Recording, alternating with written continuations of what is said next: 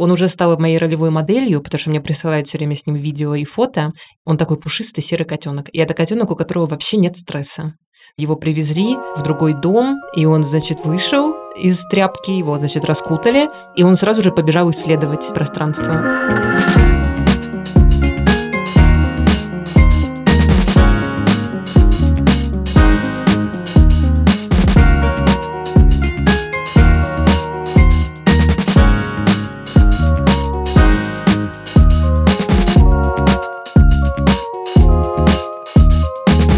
Здравствуйте, друзья. Меня зовут Дарья Черкудинова. Это подкаст «Норм». Я Анастасия Курганская. Мы сегодня с Дашей впервые за последние месяцы в одной студии сидим. В городе Тбилиси, представляете? Да, Дашечка приехала на неделечку, вот мы тут чаи гоняем. Да, приехала погостить. Сегодня будет такой вот камерный эпизод, в котором мы снова будем отвечать на вопросы наших слушателей. Мы их собирали вчера и сегодня в нашем инстаграмчике и телеграмчике, Мгм. поэтому вы подписывайтесь, кто не подписан на наши соцсети, чтобы в следующий раз тоже принести себе радость задав вопрос ведущим подкаста «Норм». И выслушав ответ. полные мудрости и инсайтов. Мы хотим напомнить перед тем, как начать, что нас можно поддержать на сервисах Boosty и Patreon. Ну вот, особенно Boosty, я не знаю, там что-то с Patreon, как обычно, произошло, и кажется, что с декабря будет очень проблематично уже с Patreon выводить деньги, поэтому, возможно, Patreon скоро исчезнет из описания наших выпусков, но пока еще есть возможность нас там поддержать, пожалуйста, поддержите. У нас мало рекламы сейчас, очень будем рады любому вашему донатику, если вы любите наш подкаст, чтобы мы как-то, знаете, еженедельно могли выходить дальше.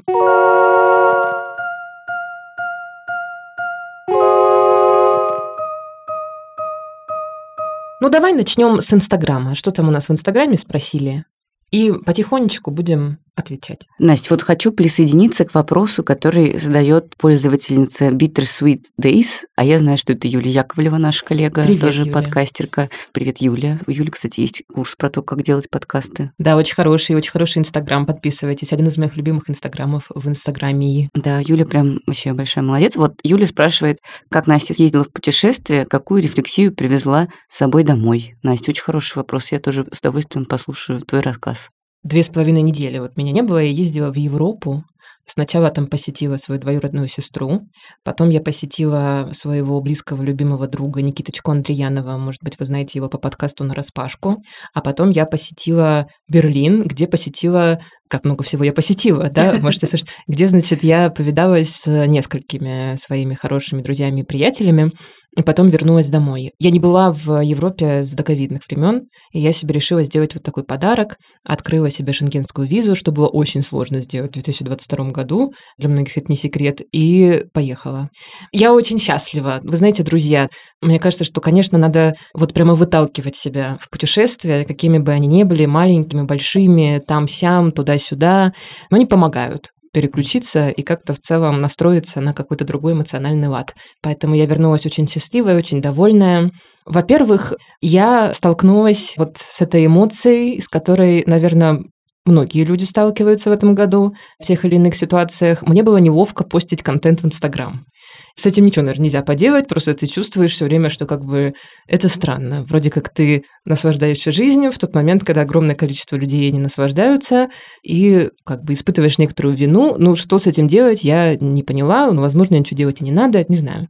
Второе, ну, мне было немножко странно вернуться в ту жизнь, которая кажется абсолютно нормальной и естественной, но от которой российского гражданина сейчас как-то искусственно стараются изолировать. То есть вот эта жизнь с этими какими-то магазинчиками, с этими не очень дорогими билетами, а билеты куда-то в западные страны из Тбилиси, откуда я поехала, не очень дорогие по сравнению с билетами из России, с какими-то вот этими милыми ритуалами, кофеечком, прогулочками, как бы я вернула себе вот эти десятые года в этой поездке и почувствовала, что с одной стороны как бы это все какие-то абсолютно нормальные вещи, а с другой стороны, всю первую половину года, когда я была в не очень хорошем ментальном состоянии, и когда там, ну, большую часть этого времени я была в России, мне казалось, что это что-то такое недосягаемое, что-то такое, что люди делают на другой планете, что-то очень далекое. Какое-то такое странное двоякое чувство. С одной стороны, ты чувствуешь, что ты какое-то время был немножко изолирован, да, от этого, и, ну, в общем, в России сейчас многих людей искусственно изолируют от этого образа жизни, а с другой стороны, Он как бы абсолютно нормален. А кто изолирует искусственно россиян? Государство. Ну да. Не очень я еще оформила эту рефлексию в слова, но и как-то вообще делиться ею тоже какие-то реально проблемы привилегированных людей. Ну, в общем, интересно, да такие вот разные эмоции. Но я очень рада, что я друзей повидала, близких. Вообще это был такой кайф. Приятно, конечно, всегда. Да. Есть вторая часть вопроса у Юли. Юля спрашивает еще, как я в Москве живу без тебя, Настя. Пожалуйста, Даш. А ну я живу тяжело без тебя. Я вот сейчас, когда приехала в Тбилиси, вот я поняла, как я по тебе скучаю. То есть я и так это понимаю. Вот когда еще видишь друг друга, это прям еще заметнее становится. Да, я тоже по тебе очень скучаю. Не хватает общения. Не хватает, да. И не хватает вот этого качественного разговора, который вы слышите в подкасте «Норм», а мы его имеем удовольствие иметь гораздо чаще. Да. Вот для тех, кто уехал из Москвы, скажу, что в Москве, конечно, атмосфера так себе, прямо скажем. Ко всем э, ноябрьским обычным приколам этого города, уже декабрьским, добавляется еще какая-то вот мрачность и какая-то встревоженность, которая в воздухе витает, и какая-то агрессивность. Нет-нет, да и наталкивается взгляд на вот э, всякие вещи, относящиеся к пропаганде и к войне, Хотя, кстати, вот мне кажется, их в каком-то стихийном проявлении их стало значительно меньше. То есть уже какие-то машины с буквой Z, они и так не очень часто мне попадались. А сейчас уже, мне кажется, вообще не попадаются. Mm. Но все равно какая-то вот Интересно, есть... Интересно, почему? Это какой-то, ты думаешь, естественный спад? Сложно сказать.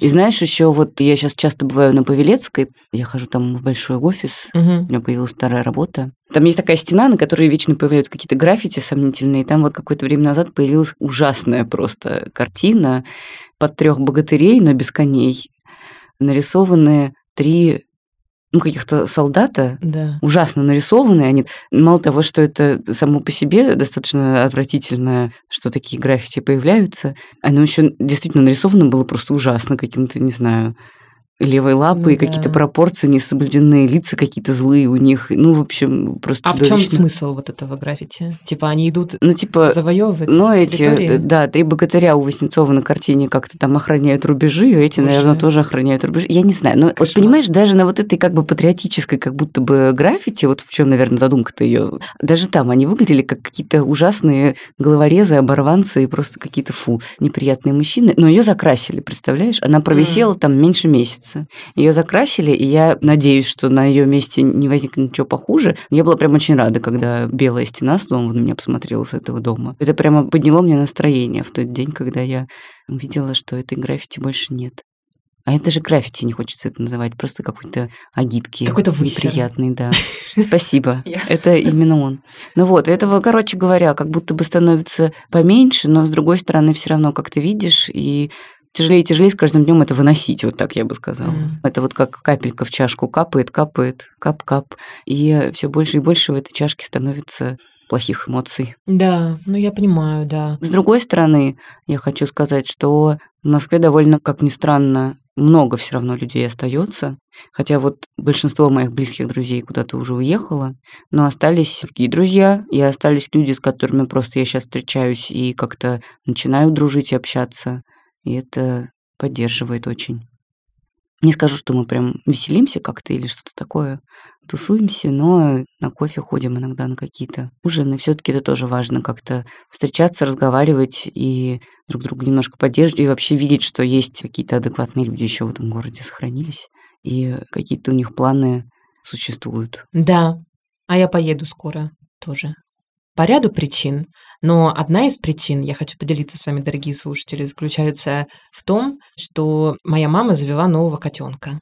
Он такой подобранный, его нашли в Адыгее. И вот он сейчас едет к моей маме, и я очень хочу в январе с ним встретиться. Он такой шикарный, такой красивый, такой... Вот прямо он мне очень нравится. Он уже стал моей ролевой моделью, потому что мне присылают все время с ним видео и фото. Он такой пушистый серый котенок. И это котенок, у которого вообще нет стресса. Его привезли в другой дом, и он, значит, вышел из тряпки, его, значит, раскутали, и он сразу же побежал исследовать пространство. У него вообще ноль стресса. Знаете, вот как бывают коты, которые забиваются под диван и сидят там четверо суток, вот у него вообще этого нет, он сразу куда-то побежал, сразу начал играть, смотреть, куда-то лезть, со всеми знакомиться. И я думаю, что этот кот, он уже моя ролевая модель, хотя ему всего два месяца, потому что он открывает мир бесконечно. Мне это очень нравится нравится. Я очень хочу с ним познакомиться. Вот такая у меня будет одна из причин скорой моей поездки тоже в Россию. Да, это очень красивый кот. Просто невероятно, Да, Даши действительно. видела фотографии тоже. Но мы тоже чуть позже обязательно как-нибудь поделимся с вами, дорогие слушатели. Вернемся к нашим вопросам. Наш подписчик Егор Жук спрашивает, Настя, а ты же еще учишься? Как тебе это дается? Как встроила образовательный процесс в рутину? Не разочаровала ли или не надоело? Видите, друзья, это все вот люди, которые подписаны на нас даже в соцсетях, и они много про нас знают. Да? Видимо, имеется в виду моя учеба в свободном университете. Честно говоря, я уже несколько недель мощнейше пропускаю и лекции, и семинары. Я пошла учиться на трех курсах. Один по правам человека, второй по политической истории постсоветской России и третий тоже по политологии, там у него сложное название. Вначале, как обычно это бывает, все шло бодрячком, а потом начались вот эти все уже там тут пропустил, сям пропустил. В общем, короче, спасибо за этот вопрос и интерес к моей рутине, но, честно говоря, довольно мощно я про пропускаю, в общем, я занятия.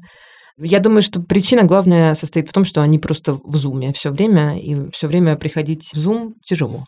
Очень понравился ваш подкаст «Советские дивы». Ждем вместе с мамой новые эпизоды. Скажите, пожалуйста, планируете ли вы продолжение? Продолжение выйдет 6 декабря. Мы как раз с Дашей обе в Тбилиси, чтобы снять новые эпизоды. Что поддерживает вас сейчас на плаву? Какие-то мысли, занятия, рутина, любые мелочи? Было ли что-то в последние пару месяцев, что принесло вам настоящую радость, вызвало улыбку? Даша, отвечай. Настя, ну твой котенок, во-первых, котенок твоей мамы, это просто какой-то невероятный. Потом еще, кстати, у меня, знаете, есть такое хобби смотреть видео со всякими смешными животными. У меня есть любимый канал в Ютубе, Дудо называется. Дудо? Дудо что-то такое, какие-то американские видосы. И в последний раз меня просто умилило до глубины души видео про то, как маленький бегемотик думал, что он носорог потому что он рос с другим носорожиком, и в семье носорожиков не умел как следует купаться, и у него из-за этого была там такая кожица не очень увлажненная, потому что бегемотики же должны в воде mm-hmm. жить. Плюс он тусил с носорожками очень много на солнышке, и у него были ожоги, и за ним там ухаживали всякие люди, и потом постепенно они научили его все таки быть бегемотиком, познакомили его с другими бегемотиками, и все кончилось хорошо. Но это ужасно трогательное видео. И на том же канале я тоже посмотрела видео про то, как коту завели собаку-самоеда, и эта собака пыталась с ним подружиться. Два года не ушло на то, чтобы растопить сердце этого кота, но в итоге все удалось. Прекрасно. Ну и, конечно, вот эта моя поездка в Тбилиси тоже такая очень приятная. Я хожу, смотрю на все, как хурма висит на деревьях, виноград, киви. Я видела дерево киви, представляете себе? прямо с настоящими кивинками. Мы даже, кстати, сейчас вот записываем подкаст, и тут вот окошко у нас, и из окошка видно яблочки красненькие на деревьях. А я, кстати, вот ты знаешь, мне как-то особо даже нечего вот ответить предметно на этот вопрос, потому что я решила разрешить себе испытывать радость от каких-то маленьких вещей каждый день, скажем так. И в целом я стала прям делать усилия и стараться замечать каждый день какие-то моменты счастья, ну, я их так для себя называю, которые со мной происходят. И они бывают очень разные. Иногда это встреча с другом, иногда это купить цветы там у бабушки по дороге домой, какие-то прикольные, красивые. Ну, может быть, это, знаешь, тоже уже антидепрессанты. Ну, кстати, нет, я не хочу все свести к действию антидепрессантов или там психотерапии. Я считаю, что моя заслуга какая-то тоже есть. В общем, короче, я каждый день получаю удовольствие, испытываю радость от каких-то маленьких штучек. Вот вчера я горячий душ принимала, у меня наконец-то дома как следует пошла горячая вода. Что-то на несколько дней как-то плохо очень шла. А в последние пару дней горячий душ прям такой пошел, и я принимаю душ и думаю, боже, как хорошо, что он есть, этот горячий душ, как приятно в нем стоять. То есть вот у меня сейчас вот такое, каждый день у меня какие-то маленькие радости, я их стараюсь прямо вот ловить и прям вот отмечать в голове. А, конечно, еще, ну вот как я сказала в начале подкаста, очень мне путешествие так обновила и как-то вот настроила на очень позитивный лад, и как-то я вот приехала такая вот с минимумом токсичности в крови. Вот так, я бы сказала. Единственное, я сейчас, кстати, что-то вот в последние дни не потребляю никаких сериалов, книг, кроме как вот была подготовка к советским дивам у нас на прошлой неделе, к съемкам. Ты вот что-то в последнее время посмотрела, что тебя порадовало, или, может, прочитала? Ну да, я болела гриппом и посмотрела много какого-то контента. Мне очень понравился сериал The Bear. Это про повара. Как Мишка? Да, типа медведь. Про крутого повара мишленовского, которому достался наследство ресторан семейный. И он там, значит, этот ресторан как-то пытается переделать. Прикольный контент, мне понравился, с юмором и такой интересный. Я из него почерпнула рецепт пюре. Угу. Я его адаптировала, этот рецепт пюре, И очень вкусно получилось. Там нужно в молочке сварить пучок розмарина и чесночок, Да. а потом в этом молочке уже картошечку растолочь. Очень вкусно получилось. Мне понравилось. Вопрос скандальный сейчас будет, острый, эксцентричный. Почему Даша развелась с мужем? Ой, да, интересный вопрос. Приятно, что вы заметили эту перемену в моей жизни, хотя я вроде ее как-то особо не артикулировала. Все-таки я вот такой блогер, не до конца блогер. Мне вот сложно делиться какими-то личными вещами, прям такими с вами. Но, наверное, надо, раз уж такие вопросы возникают. Ну а что сказать? Просто бывает такое, что по прошествии многих лет заканчиваются отношения, становится понятно, что нужно расстаться. Вот мы поняли с Ильей, что нам нужно расстаться в 2020 году. Есть уже два года прошло. Да, и в 21 год мы уже пошли не как пара, а просто как хорошие знакомые, которых многое связывает, конечно. Мы общаемся гораздо меньше, чем раньше, конечно же, но тем не менее. Полюбовно расстались, в общем. Ничего не делили, ни имущества, ни котов, ничего такого. Иногда ходим пить кофе. Было бы очень приятно, если бы любовь умела длиться вечно, но вот не всякая так любовь умеет делать. И у нас вот как-то она кончилась. Но, конечно, как это говорят, остаемся родными и близкими людьми. Конечно, был очень печальный опыт, грустный. Я не буду тут делать вид, как будто бы это все прошло совершенно вообще безоблачно. Грустно было, конечно, очень. Целый год было прям очень грустно. И сейчас еще иногда бывает грустно, потому что все-таки, ну вот все-таки у меня вот такие ценности по жизни в голове сидят, что вот если уж жениться надо, то навсегда. Типа один раз и по жизни рука об руку. Я грустила, конечно, что мне так не получилось, но с другой стороны, ну не получилось. Ну, получится еще, может быть. А уже не получится, уже получается, что я развелась. А представь, если ты выйдешь снова замуж и типа до 80, и что? И вот это будет тогда основной союз Ну да. жизни. А тоже он будет большой. Ну, может быть, ну посмотрим. Видите, дорогие слушатели, вот такие вы внимательные.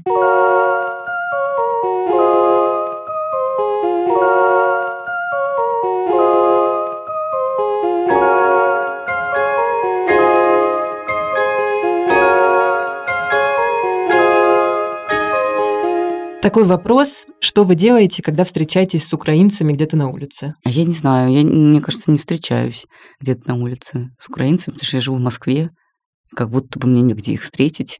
Ну, Странно тоже, да? Я могла бы и возить, наверное, какую-то гуманитарную помощь вообще-то. Ну, я не знаю. Наверное, лучшее, что можно сделать, это ничего не сделать, если ты Да, встречаешься как-то не отсвечивать, Да, да. никаких эксцентричных жестов не делать, потому что мне кажется, что они нужны в лучшем случае вам, а украинцам вряд ли. Но я хочу сказать, что у меня преподавательница по английскому, с которой мы занимаемся через Skyeng уже какое-то достаточно длительное время, и она живет в городе Ирпень практически все это время. Она уезжала, но вот недавно снова вернулась вместе с семьей и живет там. Мы с ней общаемся, ну, вот где-то пару раз в неделю, когда занимаемся английским. И это очень важная для меня связь и какие-то очень важные отношения. И иногда мы с ней даже там можем как-то попереписываться на какие-то темы сторонние, не про наши уроки.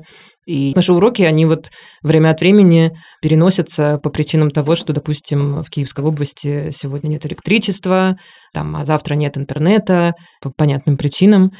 И это всегда как бы так ну, сложно эмоционально, но мне кажется, что вот она для меня служит каким-то примером великодушия. И я как раз себя все время чувствую очень неловко, потому что, мне кажется, я вот все время в наших каких-то разговорах вот стараюсь как-то реагировать и высказываться вот как хорошая русская. Вот у нас, когда какие-то смолтоки на английском идут, там про жизнь, про будущее, она там меня спрашивает, какие у меня планы на будущее, хочу ли я куда-то переезжать или возвращаться в Россию или еще что-то такое. И я все время, вот как бы я себя ловлю на том, что я все время стараюсь с ней разговаривать, вот как бы имея этот контекст, что мне нужно как-то, наверное, сейчас отвечать. Но при этом, при всем, я вижу, что она настолько великодушный человек, которому вообще не надо, чтобы я вот как-то извинялась все время, разговаривая с ней. И мне это очень кажется какой-то большой человеческой чертой. Не знаю, понятно ли я сформулировала, но, в общем, мне в ней видится какой-то пример действительно великодушия большого, и то, что она продолжает со мной заниматься, и с другими тоже учениками из России, и то, что она при этом абсолютно хорошо и естественно со мной общается, и очень тепло, он меня даже с днем рождения поздравила. Ну, короче, в общем, не знаю, как-то это очень такое хорошее человеческое общение. Я очень, конечно, за нее переживаю каждый день. Вот только вот такой историей могу поделиться, наверное. А так, тоже скорее как Даша. Как сейчас ваши близкие отзываются о войне? Ну, я с мамой не обсуждаю войну, потому что она очень пугается этих разговоров. Моя мама вообще очень такая женщина осторожная по жизни и очень тревожная. В общем, она очень остро реагирует на мои попытки что-то обсудить, начинает кричать, махать руками, и я просто стараюсь таких попыток не делать, хотя мне иногда очень хочется с ней об этом порассуждать, потому что, ну как, иногда приходится как-то ее ставить в известность, что вот, например, там есть какие-то мысли и планы о том, чтобы все-таки в какой-то момент из России уехать. Угу. Это же нужно же с мамой обсудить. Ну, конечно, нужно, но при этом это очень сложно сделать. А бабушка моя очень жестко высказывается, прямо очень ругается и очень переживает за Украину, украинцев и очень жестко высказывается про так называемых политических деятелей российских. Не стесняясь ничего. И тут уже я ей говорю, типа, бабуля, ты это, потише. В очереди в больнице эти все свои идеи развивай. Знаешь, мало ли что, не подойдет и в нос даст. Тоже нельзя же такое исключать. А мне потом что с ней делать? Восхищаюсь энергией бабушки. Да, я тоже очень горжусь тем, что она такая у меня адекватная. Да, у меня ничего нового, честно говоря, не произошло в этой сфере. Я все еще тоже не обсуждаю с мамой войну. Как бы меня покинула вот эта какая-то эмоция, что нужно непременно переубеждать, Мгм. что-то доказывать. Прошло столько времени, в целом, мне кажется, люди уже выбрали какие-то свои позиции, и каждый выбрал их по каким-то своим причинам, и уже кто хотел разобраться, тот разобрался, а кто не хочет до сих пор, ну, значит, какие-то, видимо, причины у него есть не хотеть. Короче, не знаю, я как-то немножко сейчас тоже остыла в какой-то необходимости переубеждать своих близких, скажем так. Главное, что это ведет только к разобщению, к сожалению. То есть можно иногда что-то такое вбросить аккуратненько, какую-нибудь мысль. Но вот какие-то долгие разговоры, они, по крайней мере, у меня, это мой опыт, и я знаю, что бывают разные опыты, но я чувствую, что я начинаю горячиться, и не могу с этим ничего поделать. И мама моя тоже начинает горячиться. Ну, то есть понятно, что мама против войны, конечно, естественно, ей не нравится все, что происходит, но просто у нас с ней чуть-чуть разные взгляды на причины всякие. Мгм. И я, конечно, очень расстраиваюсь, что она больше на стороне телевизора, чем на моей. То есть она тоже неоднозначно на стороне телевизора. Она в целом понимает, что телевизор с ней разговаривает какими-то странными конструкциями, манипулятивными, пропагандистскими и прочее. В общем, она из неоднозначников у меня. И это грустно. Но чтобы сохранять какие-то добрые отношения и любовь внутри семьи, приходится это принимать. Партия неоднозначников. Да.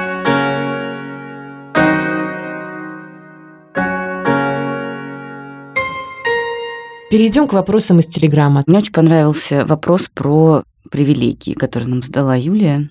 Наша постоянная слушательница, кстати, спасибо вам большое. Я часто вижу ваши, Юлия, сообщения и лайки, и вообще, что вы слушаете нас. Это очень приятно. Большое вам спасибо. А вопрос такой. Как вы относитесь к идее постоянно чекать свои привилегии? Дальше прочитаю. Вопрос навеян тем, что мне говорят, что я слишком зациклен на своем бедном и низкоклассовом бэкграунде, и всех подкастеров и журналистов воспринимаю как привилегированных и жду от них рефлексии над этими привилегиями. Но полезно ли это хоть кому-нибудь? Я уже не знаю. А вы? Очень хороший вопрос. А почему не полезно, интересно? Я бы хотела продолжение почитать или послушать. Ну, я так поняла... Потому что как будто однозначно полезно. Да, я думаю, что, конечно, полезно чекать привилегии и указывать людям, которые их не чекают, на то, что они у них есть. Ну, в какой-то, конечно, не агрессивной Что- манере, что наверное. бывает очень сложно. С другой стороны, смотря какая цель. Если цель взбесить человека с привилегиями, можно и в агрессивной. А если цель, чтобы он все таки их чекнул, то, наверное, какую-то лучше выбрать другую. Вот. Я стараюсь, конечно, свои привилегии чекать. И понимаю, что их у меня много. Мгм. Но, с другой стороны, я понимаю, что у очень многих людей их гораздо больше, чем у меня.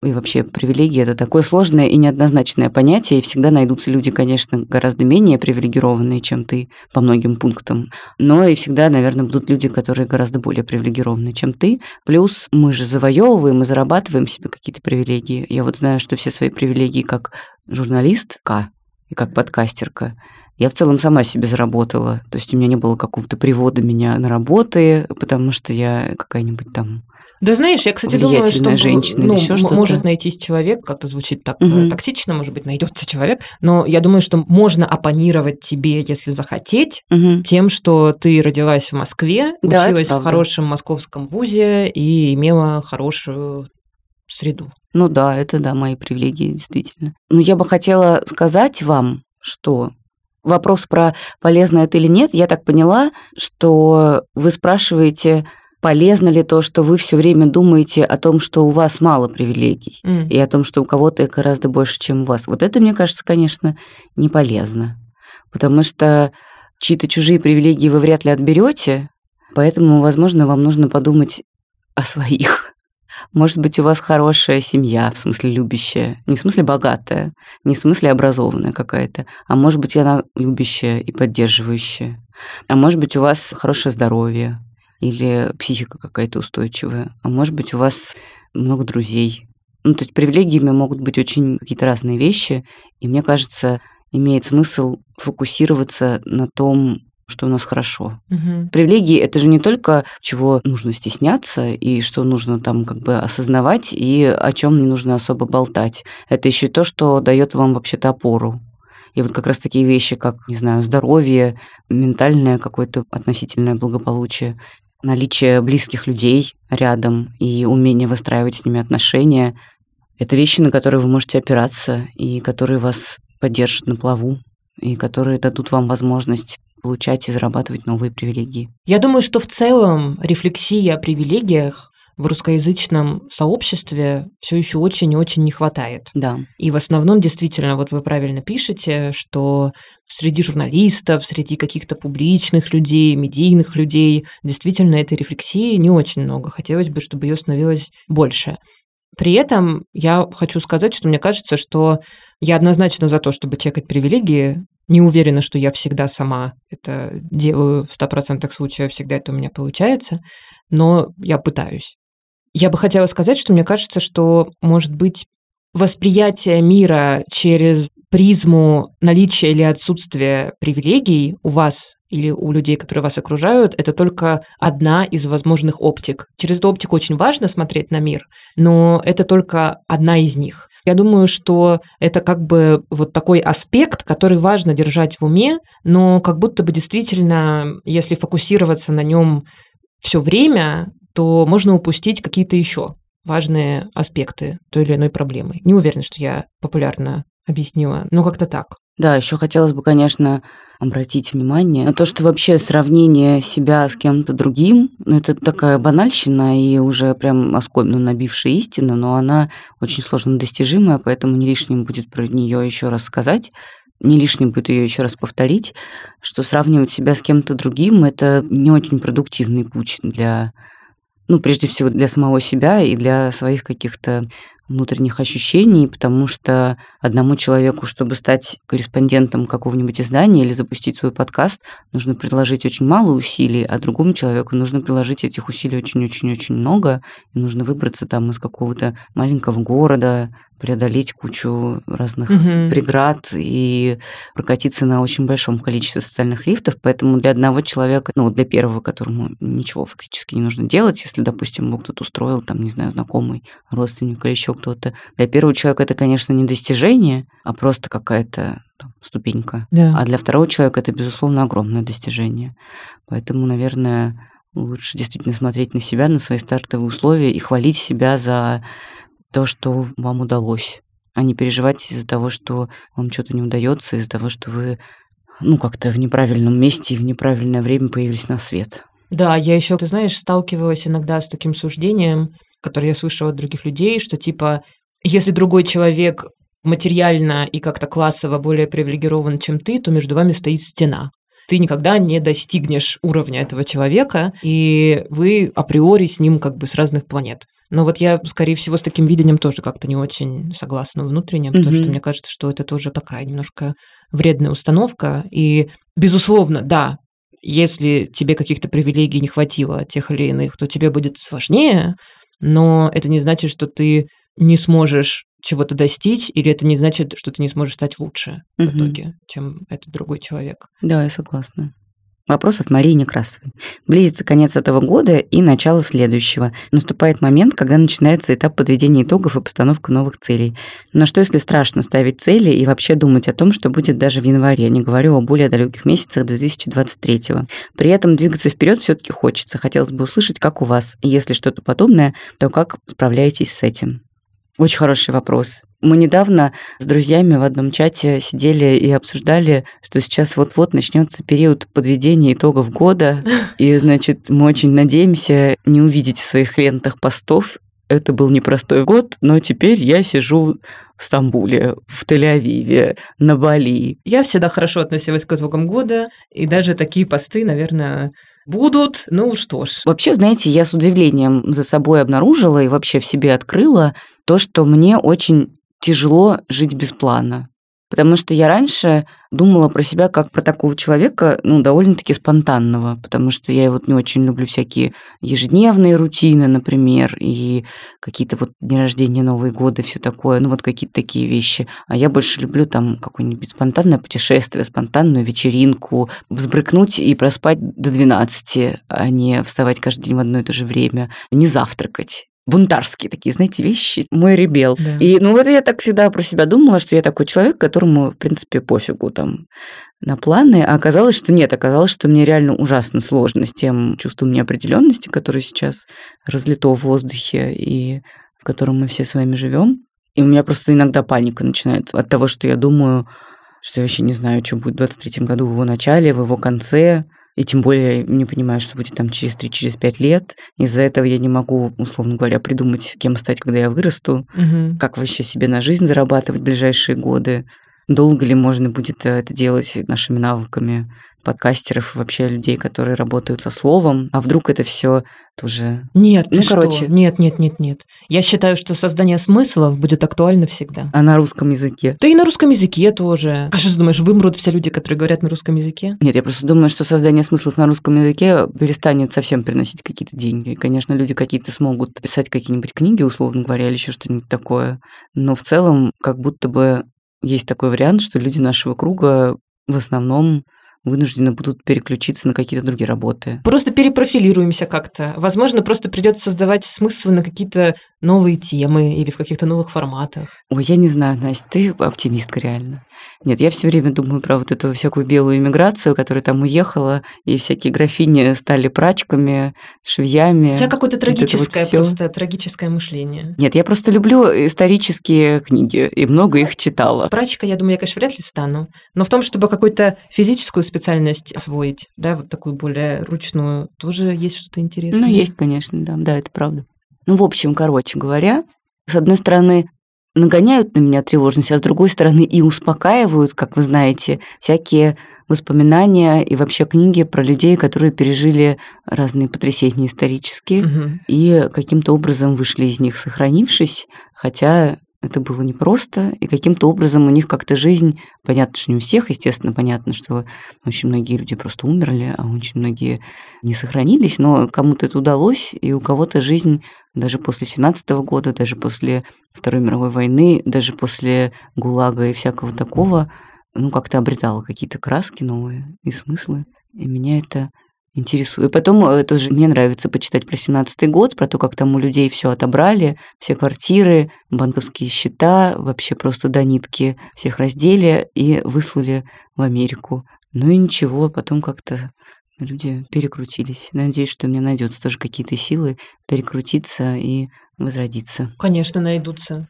Это я уверена в этом. Ну, в общем, без плана очень тяжело. Но надо, видимо, стараться жить моментом. А я считаю, что строить планы обязательно нужно и важно. И нужно мечтать обязательно. Это как-то дает силы и дает, мне кажется, этот пресловутый так называемый ресурс. И мне кажется, что вот в этом году кто-то в очередной раз узнал, кто-то впервые узнал, что очень сложно, будучи гражданином Российской Федерации, строить вот какие-то вот такие масштабные планы на жизнь.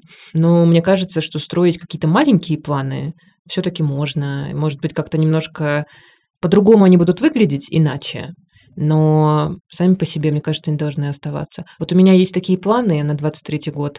Мне бы хотелось укреплять и сохранять связи мои близкие. Вот мне мамочку хочется увидеть в январе, и я, в принципе, знаю, что, ну, скорее всего, с высокой вероятностью я там как-то на перекладных там доеду, это сделаю. Мне вот хочется вот кое-какие эпизодики советских див записать, и тоже я знаю, что, в принципе, ну, может кое-что остановить. Ну, в общем, немногое. Потом я еще начала строить планчики вот на то, чтобы повидать еще некоторых своих друзей там в разных странах. Вот такие вот у меня вот маленькие планы. Они, конечно, могут как-то переноситься, но в целом я верю, что более-менее у меня получится их реализовать, и это мне дает силы. Еще у меня есть такой план вот побольше, в принципе, в 23 году стараться какими-то творческими занятиями заниматься, вот просто вот для души.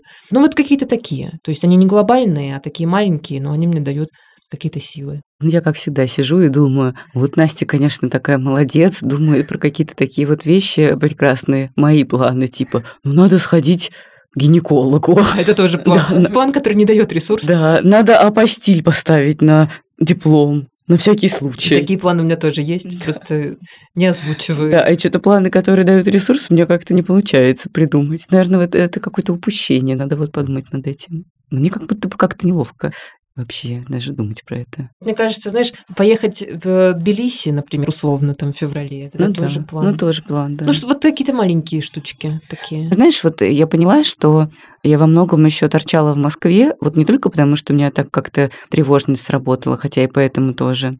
Типа, что вот она меня как-то приковала к месту. А еще и потому, что я это восприняла как вот какие-то мои вериги. Типа, знаешь, вот какое-то мое искупление.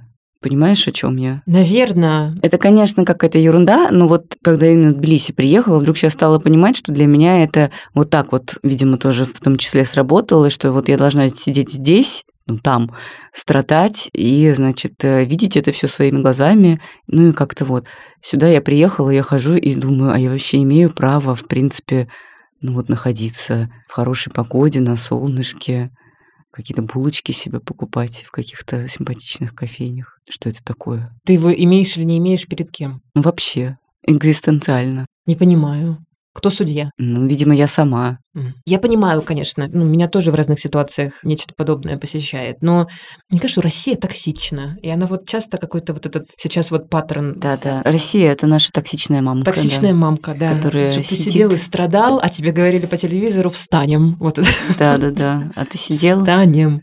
Вы видели эту песню Ольги Бузовой новую? Ты променял Бузову на Грузию. Я, когда посмотрела это, я подумала, блин, это так странно и так смешно, ну, во-первых, странно то, что люди на ТНТ вообще вот над этим шутят. Это один, да, разговор. А второй, как бы хочется сказать, да, я променяла Бузову на Грузию, и я счастлива. Все, что там обсмеяно в этом тексте, это такой бред. Ну, типа, мне кажется, это прекрасно, когда люди имеют возможность, если они имеют такую возможность, куда-то уехать в другой климат, в какую-то атмосферу, которая там сейчас им кажется более целительной, спасительной.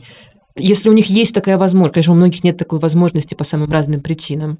Но если уж так получается, ну, я могу только порадоваться за то, что у людей это получилось. Зачем вот надо их шеймить, корить? Есть установка сейчас вот в российской вот пропагандистской повестке, что типа это плохо, и надо чмырить людей за то, что они хотят уехать куда-то, где не нужно включать VPN, чтобы зайти в интернет. Но вообще-то, ну, мне кажется, что это в целом достаточно понятное желание не мыслить категориями каких-то жертв родине, да, а мыслить просто какими-то категориями своего комфорта. Но если ты человек в 21 веке, который хочет просто жить свою жизнь и строить свою жизнь, строить семью, там, не знаю, и так далее. Пожалуйста, ради бога, меняем Бузову на Грузию. Все, на этой ноте мы заканчиваем. Все, чмоки, пока. Чмоки, пока-пока.